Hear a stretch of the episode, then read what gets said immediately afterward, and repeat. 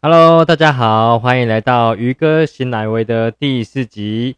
那我们今天主题呢，就是原来收入模式不同，生活形态就不同，你一辈子好都不一定会知道的事。那我们就开始吧。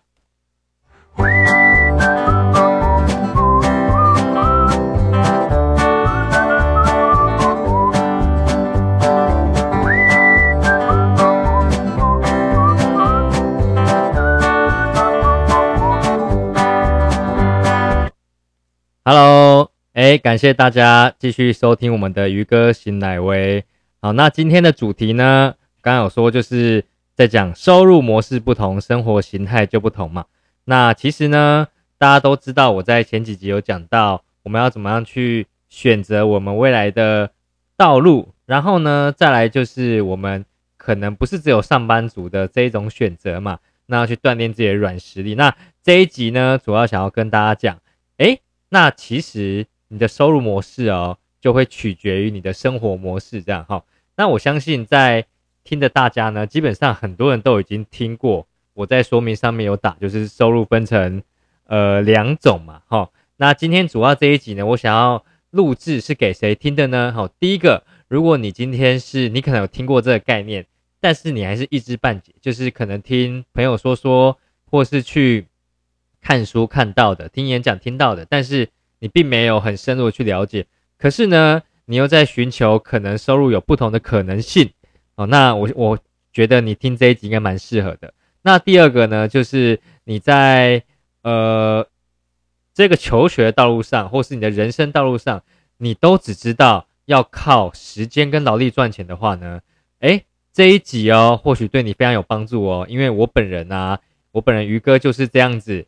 好，改变我一生蛮多的哈，就是因为这个观念很简单的一个观念，但是呢是学校不会教你的哦。但是第三种人，如果说你原本就听过，而且呢你也蛮熟悉的，那没有关系，你就当听听看，然后呢看看我的方向是不是我我的切入角度呢是不是可以给你一些不同的想法跟不同的思维，或许你未来在跟你身旁的朋友，因为第三种人一定是你自己也在。呃，也在从事被动收入这一块嘛，那你也可以从从不同角度呢，去给你身边的人一些建议。好，那我们就开始今天的节目喽。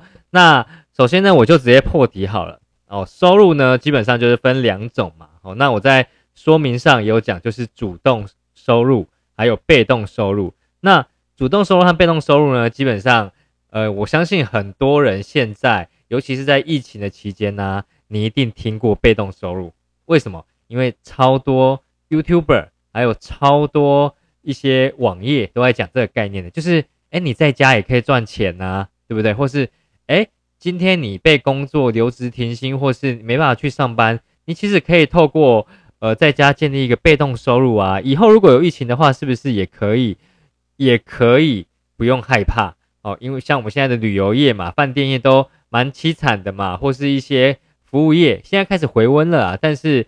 基本上只要你没办法出国，对于旅游业、航空业都是很大的影响嘛。所以呢，被动收入就这样子。呃，越现在其实我觉得慢慢慢越来越多人可以理解这呃这个概念是什么。但被动收入呢，有另外一个说法叫做永续性收入。那主动收入呢，也有一个比较白话的说法，说法叫做叫做那个暂时性的收入。所以如果我翻成这样哈，主动被动你可能不太能理解，但是我翻成是。暂时性收入还有永续性的收入，是不是可以比较能理解哈？那简单来说，暂时性收入呢，就是你有做就有钱，那你没有做就没有钱。所以是不是大部分就是上班上班族都是这样子嘛？好，就是诶，我我在第二集有录制，诶，有分五种人嘛？好的，第三种人没钱没时间，好，就是你没有做就没有钱，好，但你有做呢？可能也是领固定的薪水，可是一下就花光了哈，这是第三种人。那但是呢，这种人呢，他有什么好处呢？基本上蛮稳定的，你不用太扛太大压力，你就是呃，老板公司叫你做什么事情就做什么事情。好，所以在心灵上面，你可能一开始的压力并不会比别人还要高。那但是呢，你的生活压力呢，基本上还是存在的，因为比如说你领五万块薪水，如果在在听的人你是上班族就知道了嘛。哦，房贷扣一扣，车贷扣一扣，给家给父母的或是养小孩的生活、吃饭等等扣一扣，哎，其实你也没有剩多少钱，你没有多少钱可以自己投资，或是自己去做其他的事情，对吧？所以呢，呃，暂时性收入呢，它呢就是要跟你讲说，它就是一个收入模式，它是靠时间跟劳力去换取金钱的一个收入模式，不是说暂时是不好，而是它的模式就是暂时性的。就是你，当你没有做的那一天，比如说你病倒的那一天，或是你退休的那一天，好，病倒当然就马上没有收入了嘛。但是呢，你退休那一天，你可能会领一笔退休金，或是呢，你跟国家申请，我每一个月哦按月支付给你退休金。但不管怎么样，这都是因为你一就常年的暂时、常年的付出劳力跟时间，所以呢，你只是把你原本应该领的一笔钱分成好几个月，好，这就是暂时性收入。大概会有的一个收入的模式，好，所以呢，应该是大部分大部分的工作模式都是这一种的。比如说上班族，那上班族呢，就是各行各业都叫上班族嘛，只要你今天不是老板的，好，你都叫上班族这样子。那或是你今天不是，你今天只要是领薪水的，就是暂时性收入哦，有可能你会有三节奖金或是年终奖金，但是这都还是暂时性的，只要你身体倒下的一天。或是只要你没有办法工作一天，就会马上的归零。即使是你今天是像我有一些呃创业伙伴，他是在呃美国的华尔街，或是美国的戏谷这些很收入超高的地方，他可能月收入就是四五十万台币哦，年收入就是四五百万的都有。那你看这一种哦，他就是倒下了，他也是马上归零。好，公司并不会说，哎，那我每个月继续给你钱，不太可能嘛，哈。或是像最近 NBA 在打季后赛嘛，你今天收入超高的诶，那你知道为什么很多球星在退休之后就马上破产吗？因为呢，他们收入再高都是暂时性的收入，如果他没有做好理财哦，就是在他退休之后，基本上还是可以为他创造收入来源的哦。如果他没有这样的一个理财，大部分都倒。所以你看，聪明的他会去投资理财，不聪明的呢，他就是一直花钱，一直花钱，一直消费。所以暂时性收入呢，它有一个呃优点是我刚才讲过嘛，是心灵上你不会有太大压力，因为领薪水。但是缺点呢，就是如果你没有把理财这件事情做好，你很可很有，或是你自己身体健康控管好，你很有可能随时就倒了这样子哈。暂时性收入，那第二种呢，就是被动收入。被动收入就是永续性收入嘛。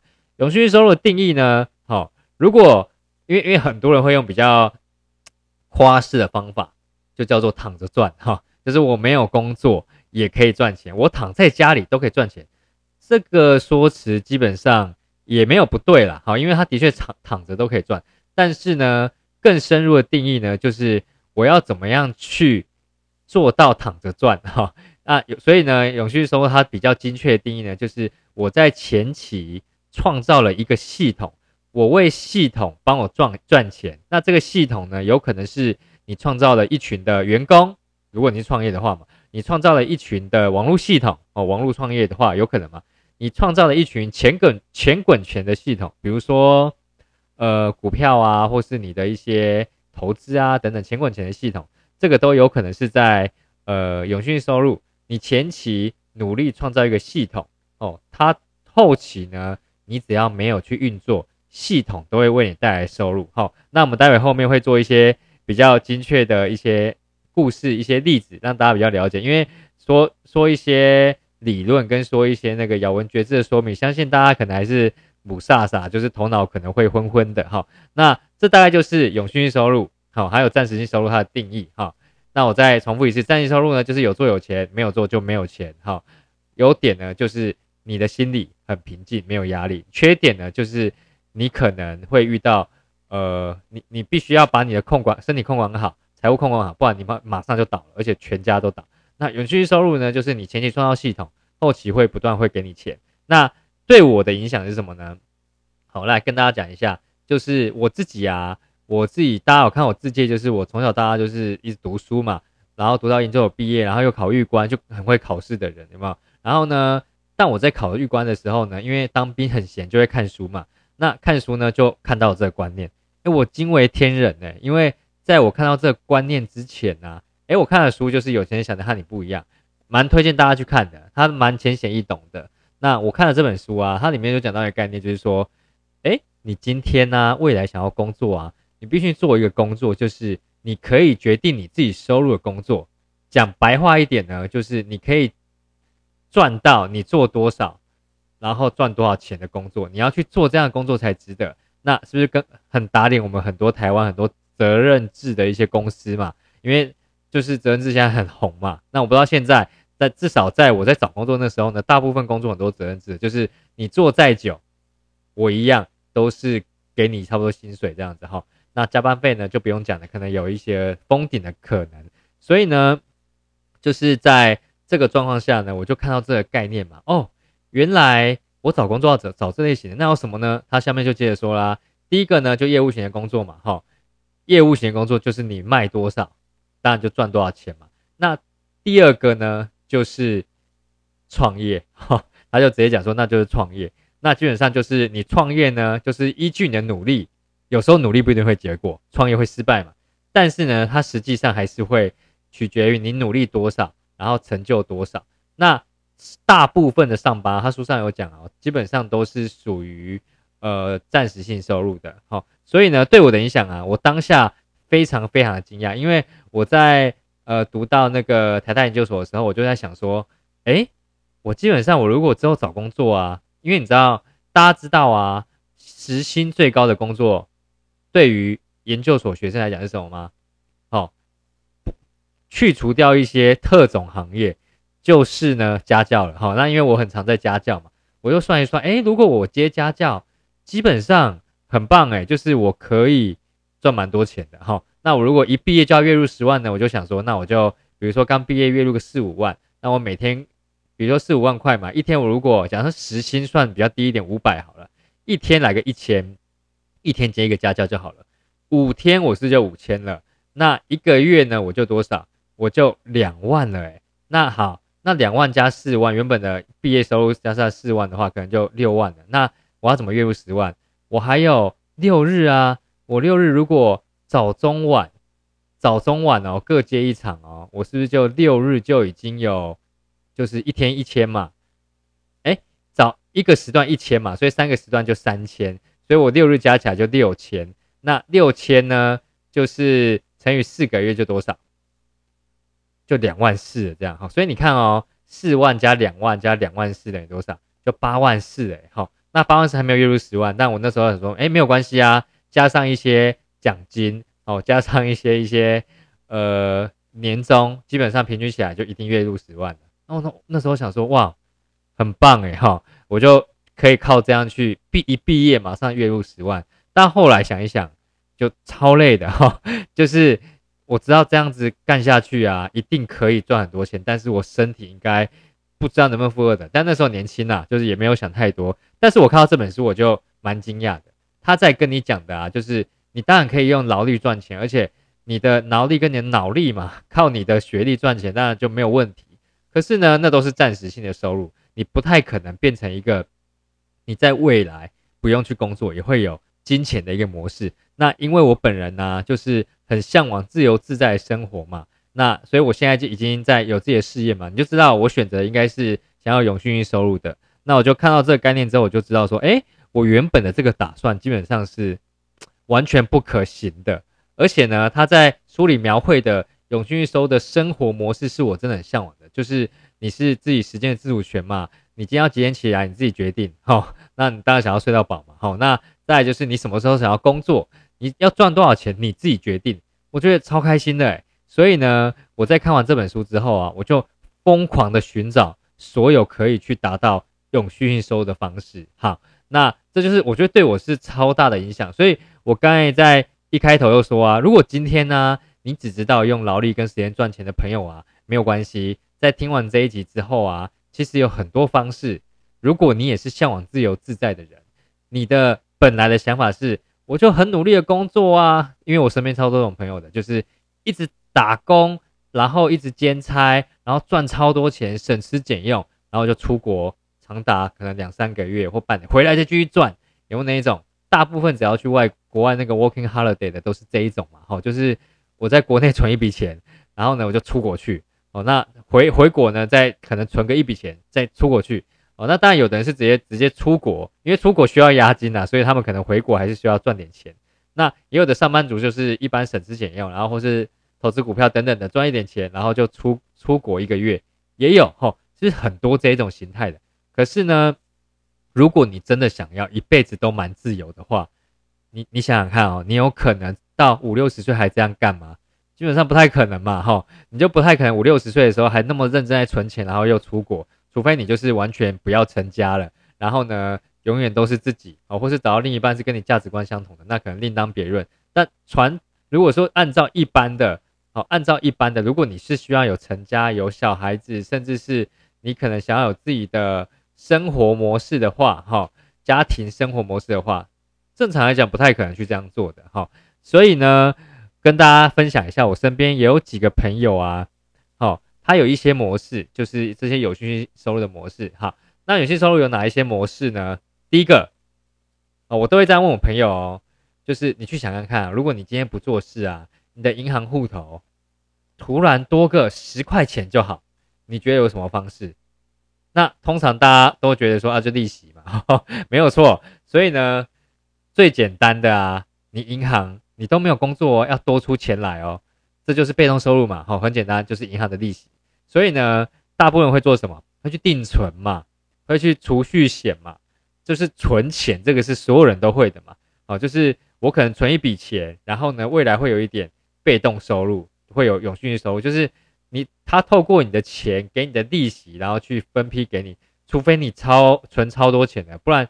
基本上，依现在的定存或是储蓄险，大概一趴、三趴等等的哈。你觉得你存个一百万，一年多个一万块，好，对你的生活有太大改变吗？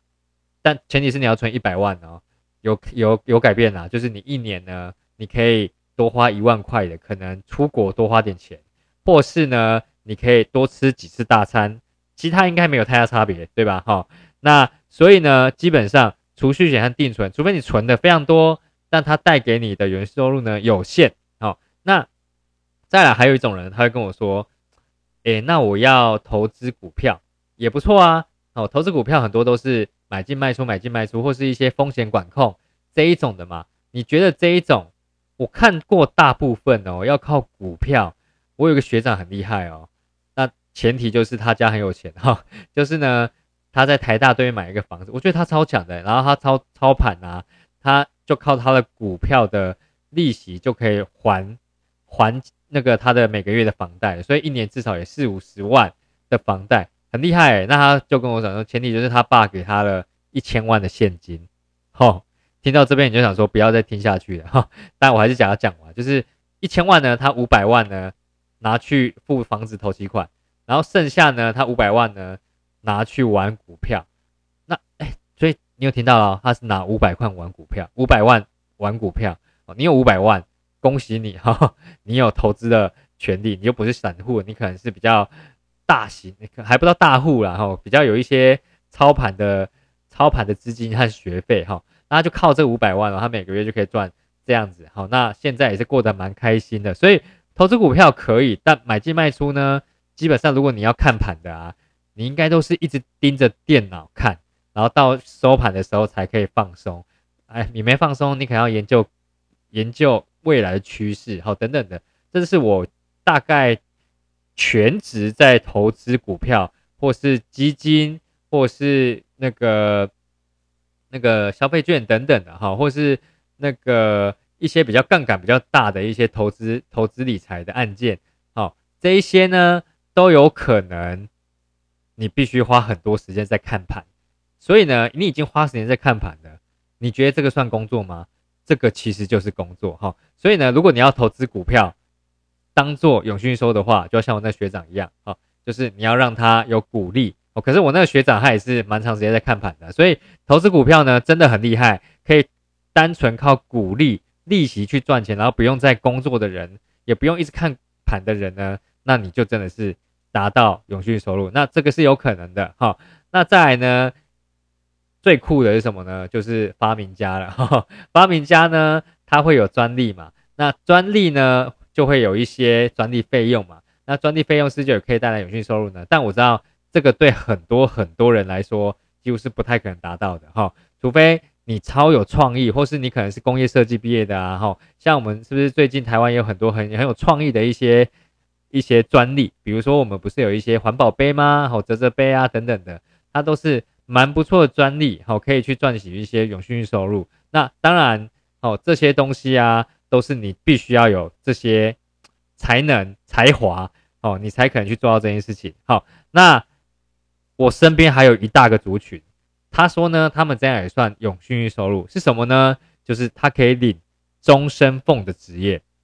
那领终身俸的职业有哪一些呢？比如说老呃老师现在可能没有了嘛，不确定。哈，那当兵志愿役也有终身俸嘛？哦，警察是不是好像也有终身俸？那这终身俸是什么呢？你可能必须要服务二十到三十年，退休的时候。政府就每个月拨给你，按比例，你退休的收入是多少，我可能打打几折给你钱，这也是嘛，这也是一种呃终身俸。那我刚才有跟我朋友聊到了，就是通常这种终身俸啊，不太可能会让你不用工作，你可能是在你退伍的退休的时候五六十岁哦，有有的人可能更早四十几岁退休的时候呢，你可能有几万块的收入，但你那时候大部分有个家庭的，那。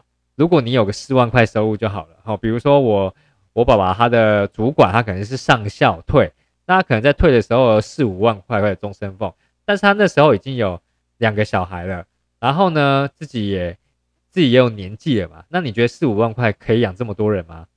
基本上不太可能，哈，那就算他小孩大了自己工作了，那你觉得四五万块真的可以让他就是可以就这样无忧无虑过完那个？晚年的生退休生活吗？我觉得是很难的，你还是必须要省吃俭用，对吧？尤其现在是物价是通膨嘛，但是你的终身俸没有涨，不会因为物价涨而涨，所以大部分终身俸的这一种啊，会怎么样？就是我看过大部分的，你只要退休领终身俸的职业啊，很多都会去找工作，就是你可能会再去找个服务业啊，或是去找个零工啊等等的来做，因为呢。基本上那个收入呢是不太可能满足于你的生活现况的，好，所以呢，终身俸它当然是一种呃被动收入，理理论上是嘛，他在二十年创造了自己的系统啊，奉献给国家，那最后可以领到超多钱的，哎，没有超多钱啊，就是每个月会有固定的收入。那再来呢，最近很，哎，不要讲，我我先讲这个好了。再来呢，大家有一个职业啊，就是。你如果对音乐很擅长，你会写书，你会写歌，就是你会作词作曲的哦。我曾经看过一个报道，但我没有证实，可是我可以描述这个报道给大家听。就是呢，这是已经好几年前了哦。就是呢，他说，呃，周杰伦不是有一个专门在写词的歌手，呃，写词的那个创作人叫做方文山吗？他很厉害哦，他帮周杰伦写了很多脍炙人口的歌词嘛。那靠。他靠这个歌词的版税收入啊，大家知道啊，他一个月哦，光这些版税收入啊，他就可以进账多少？三十到四十万。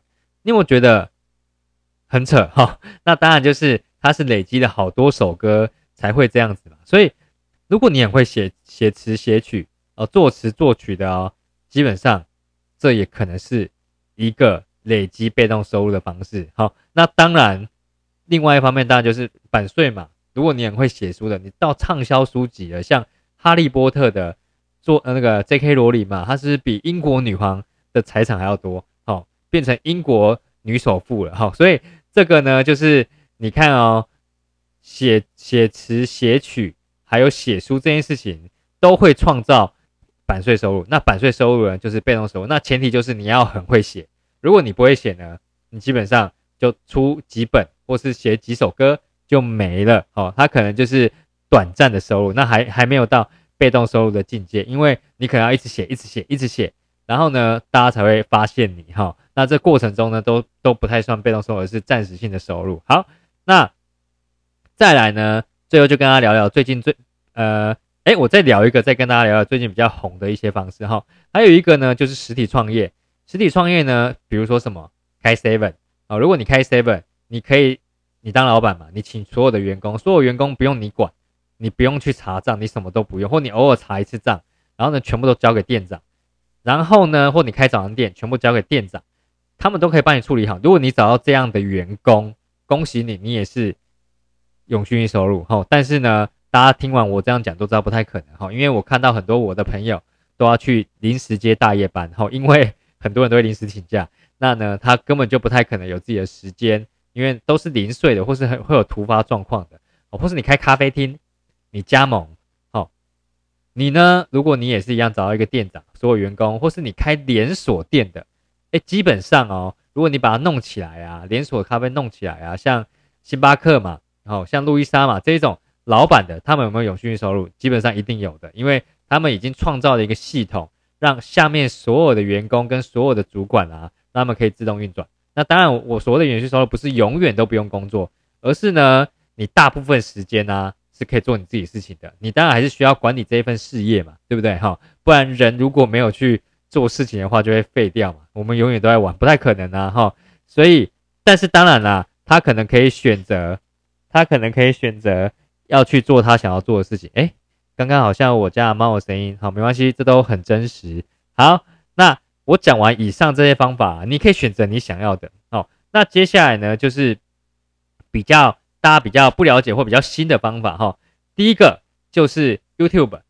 YouTuber 是什么呢？就是他录了很多影片嘛。那 YouTube 会用他的演算法帮你发送到网络上。你是看影片，你会你会有浏览率，甚至是你会有那个留言有流量。那他呢，只要放上去啊，他可以透过这个影片，然后呢去创造流量。即便呢很久以前影片都有可能被挖出来，重新让人家去点阅嘛。那这些是不是都是他透过他？努力拍了很多影片，前期花了很多时间在创造很影片量，后期呢，这些影片都会为他带来被动式的流量，就是永续的流量。好，那如果说他在这影片宣导他个人的课程或是个人的一些品牌，哎，是不是就会又间接的导入到他的另外的事业上面？所以其实上，YouTuber 他也是一个呃永续收入、被动收入的行业。那再呢，就是有大家比较。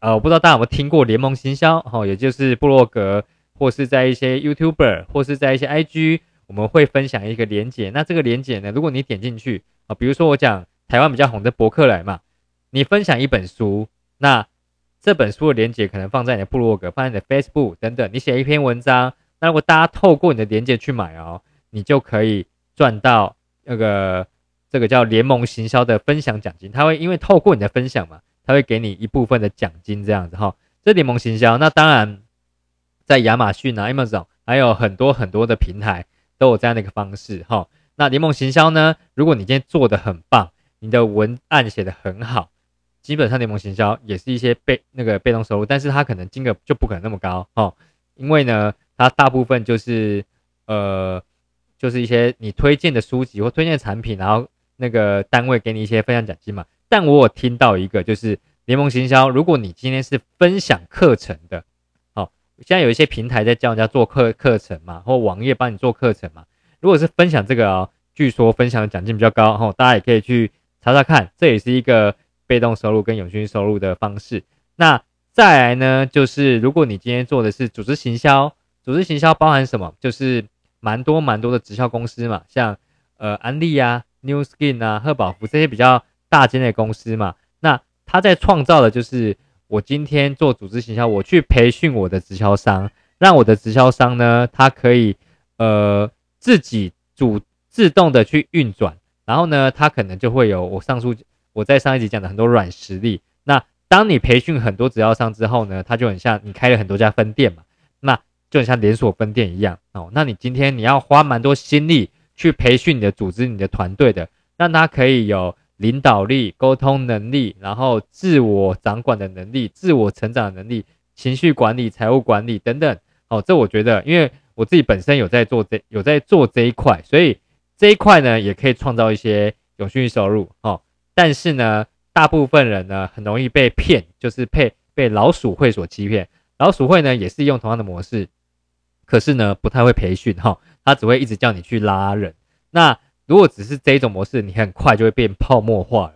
但如果你是扎实的在培训很多团队的软实力呢，基本上你跟很多连锁企业是一样的。好，那这就是组织行销。那再来呢，就是电商了。好，网络创业有最大一部分就电商嘛。那电商很多人就在那个亚马逊、好 Amazon，或是你可能会在虾皮啊等等。那如果今天呢，你要做电商啊，你可以做到进货系统、出货系统都全自动化的话，哎，那你超强的，你就完全完全永续收入嘛。你就是进一批货、出一批货，都是靠自动的运算的功能哦，而不是你要进货的时候再慢慢挑货啊，出货的时候还要一笔货一笔货记账的话，那你就超累的嘛。你就变成跟一般的买卖一样，开店买卖一样，只是你移到网络上而已。但如果你做电商，然后把它变全自动化，而且你透过很多通路去做啊，基本上你也是可以做到永续收入。那以上呢，就是。我讲，我介绍蛮多，当然有可能还有很多我不知道的，我也在学习。那这几个呢，就跟大家分享。如果你今天想要暂时性收入，哦，也不用特别寻找，因为到处都是。但如果你今天想要永续收入呢，这几个方式呢，可能是你可以参考的模式。那如果今天你想要永续收入呢，我相信你也是跟我一样，爱好自由，然后呢，你觉得可以边玩边工作，哈，或是你觉得可以到处旅行、到处工作，哦，像现在很多自由工作者嘛。那那我最近一直在向往的一个生活模式就是 van life。如果你可以去查，就是 V A N L I F E van life，就是它是一个台湾可能比较难，因为它在国外啊，哦，就你比较大，美国啊，像中国啊，他们今天都有一些一个模式，就我开着露营车啊，我开到哪就睡到哪，而且呢，我是所有的吃喝拉撒睡哈都在车上面就解决了。那你今天每天起床呢，都好像都不一样。哎，我觉得那感觉超棒的，就是你可以体验很多人生不一样的、不一样的态度跟不一样的思维模式。因为呢，你的脑袋随时都在变化，而不会每一天的生活场景跟每一天面对的人事物都是一模一样的。然后呢，那个自由自在的感觉呢，基基本上是可以让我学习蛮多的。对啊，所以这一集呢，就主要跟大家分享到这边啦，哈。所以呢，如果你今天听完这个对你有所帮助呢，也希望大家可以帮我按赞，然后呢，哎，不能按赞了哈，帮我订阅，然后呢，帮我分享给你周遭的朋友。那呢，在如果你是在 Apple Podcast 的，你也可以给我一个五星的好评，好不好？然后呢，就是如果说你觉得我们节目还不错啊，你想要赞助一下，好，请我喝杯饮料呢，哦，我也有一个抖内的连结，哈，大家也可以在上面点一下。好，那我会很感谢你的支持。那这就是今天渔哥新来为的第四集啦。那感谢大家，那我们下次见。